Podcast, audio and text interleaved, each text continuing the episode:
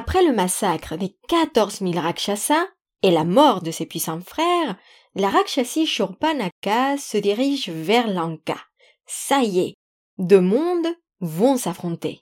Celui de notre héros, Rama, représentant de la lumière, du Dharma, et celui du terrible Ravana, symbole d'obscurité et de l'adharma, autrement dit, de tout ce qui va à l'encontre du dharma.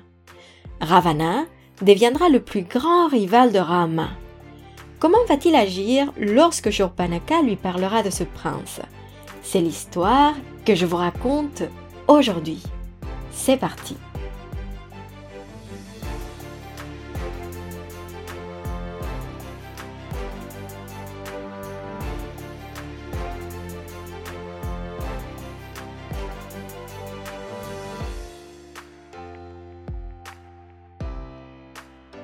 Nous sommes donc dans la grande cité de Lanka, où règne le terrifiant Ravana. Le grand Rakshasa, qu'on a déjà eu l'occasion de rencontrer en ce début de podcast, est invincible dans le champ de bataille. Face aux Deva, aux Gandharva et aux Rishi, il sort toujours vainqueur, à tel point que son nom devient presque synonyme de la mort. Évidemment, il ne faut pas pour autant penser qu'il sort toujours indemne. Ah non, non, son corps porte des cicatrices de ses légendaires combats, notamment celle où il avait affronté Indra et sa monture, l'éléphant Airavata. Le frère de Shurpanaka, il faut le dire, est un prédateur, sans aucun doute. Mais il est clair, pour tous ceux qui croisent son chemin, qu'il possède un charisme doublé d'une prestance naturelle. Ses dix têtes lui permettent d'observer tout ce qui se passe dans son empire, même s'il reste insensible à la bonté et au dharma. Pour cela, il faut compter sur ses ministres qui lui rapportent les faits qui leur semblent pertinents. Au moment où Shurpanaka arrive au palais de Ravana, il a déjà entendu des rumeurs d'un certain prince exilé qui extermine les Rakshasas de la forêt, loin de son île de Lanka. Mais pour l'instant, il n'accorde pas trop d'importance jusqu'à voir sa sœur mutilée. Son visage difforme, sans nez ni oreille, est en train de cicatriser. Et on peut même encore lire la terreur mélangée d'une sorte de fascination dans les yeux de Shurpanaka lorsqu'elle parle de Rama. La Rakshasi lui fait un récit de l'affrontement avec ses deux frères, Surtout, elle avertit Ravana.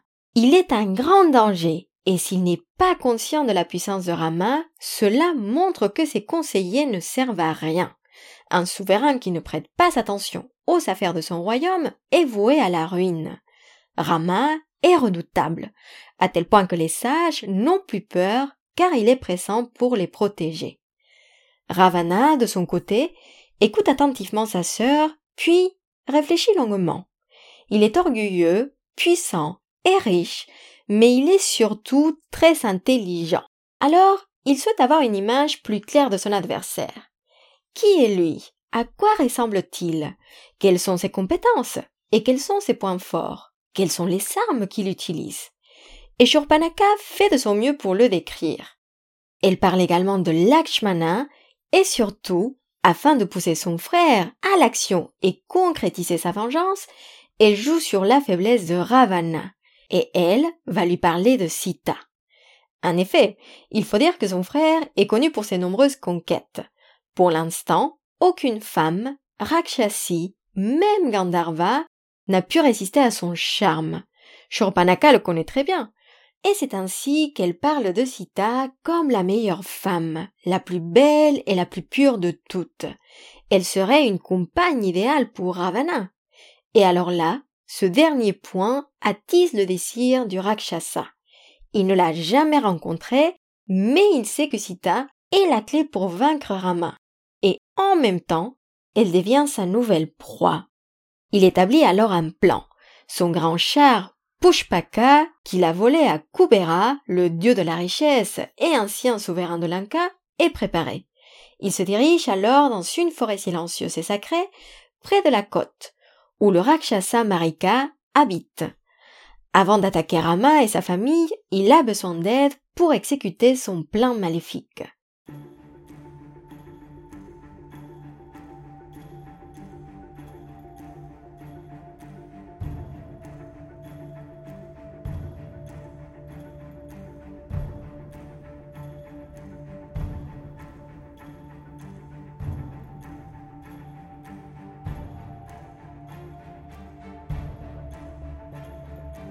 Alors, si le nom de Marika vous semble familier, c'est qu'on a déjà rencontré ce personnage. Et oui, souvenez-vous, lorsque Rama était jeune, il avait aidé le sage Vishwamitra à accomplir son rituel.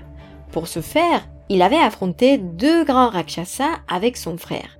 Eh bien, il se trouve que un de ces Rakshasas a survécu et il habite désormais dans cette forêt paisible.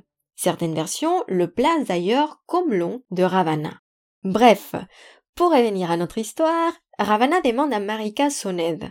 Il envisage d'enlever Sita et pour ce faire, Marika doit se transformer en un chevreuil unique afin d'attirer l'attention des princes. Anticipant la fascination de Sita pour cet animal, Marika devra éloigner Rama et Lakshmana de leur maison afin de laisser Sita toute seule. La disparition de Sita rendra Rama vulnérable et lorsqu'il sera au plus bas, Ravana pourra l'achever. En écoutant le nom de Rama, Marika devient pâle. Il raconte à Ravana sa mésaventure avec le prince et refuse de participer à cette entreprise. Il a tellement peur d'ailleurs de Rama que même les mots en R le font trembler. Mais Ravana monte le ton et menace le Rakshasa. Finalement, au bout d'un moment, Marika cède et les deux partent pour Panchavati.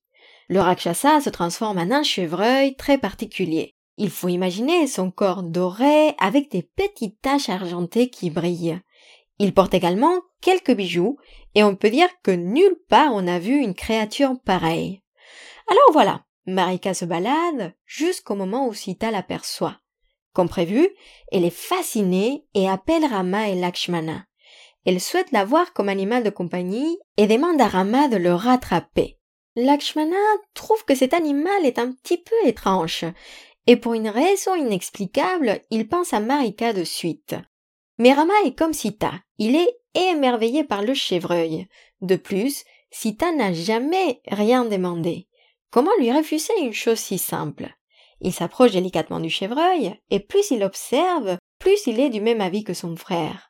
Alors, pour ne pas prendre des risques, il demande à Lakshmana de rester avec Sita. S'il s'aperçoit que le chevreuil est un rakshasa déguisé, il le tuera, tout simplement.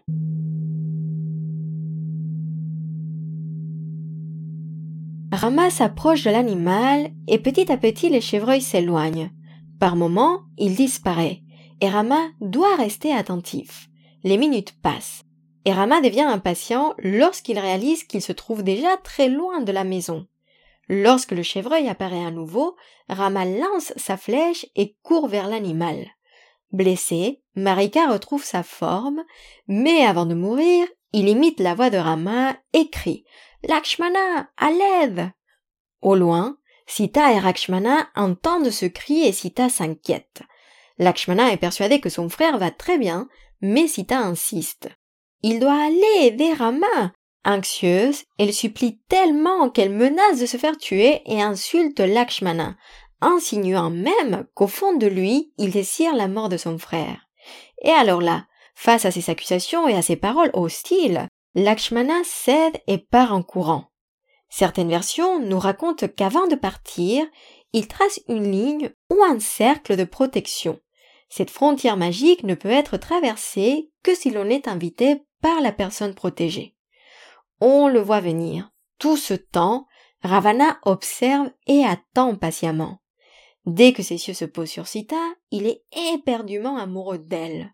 Il n'a jamais autant aimé une femme. Lorsqu'il voit Lakshmana courir en direction de Rama, il se transforme en brahman et s'approche de la maison. Se dotant de rien, et surtout distraite par les événements, Sita accueille le brahman et lui offre de l'eau et de la nourriture. À cet instant, la forêt retient son souffle. Ravana est tout près de son but.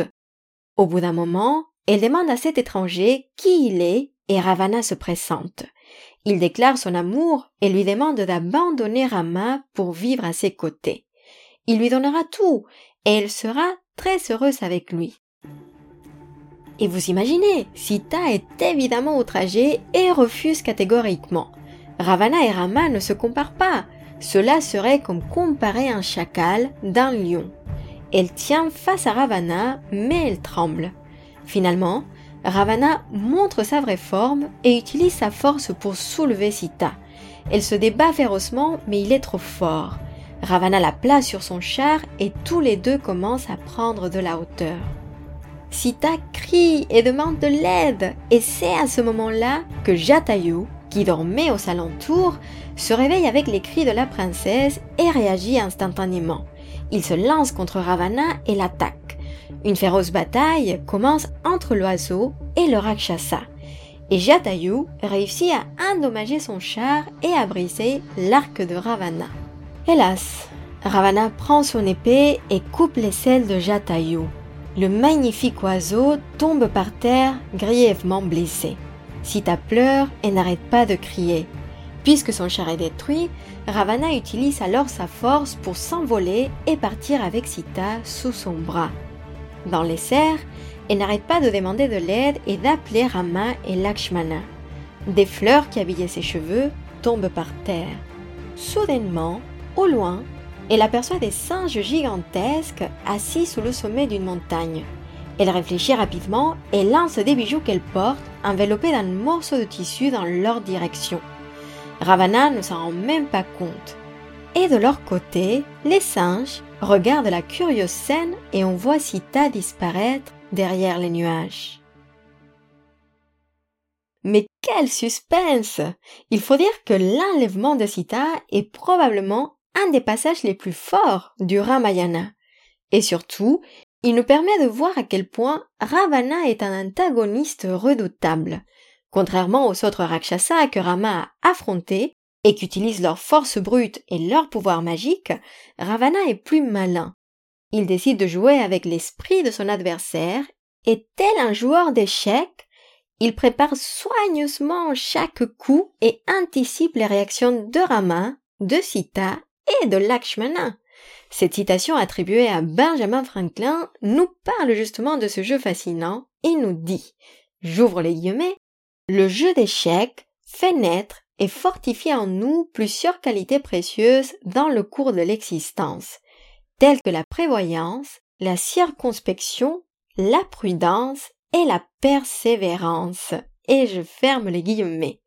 Mais même si nous pensons qu'on arrive à un point d'échec et mat dans cette partie, ne perdons pas espoir. Au lieu de ça, nous pouvons nous inspirer de cette histoire pour nous rappeler l'importance de garder un esprit clair, même en situation de crise. Et pour cela, c'est vrai que la pratique de méditation ou de yoga postural peuvent devenir des alliés précieux, vous trouvez pas? Alors, je vous souhaite un esprit calme et vous donne rendez-vous dans les prochains épisodes. D'ici là, je vous retrouve sur Instagram, at Yogini Laurita, ou sur ma newsletter, et je vous dis à très bientôt. Passez une excellente journée ou une belle soirée. Prenez soin de vous.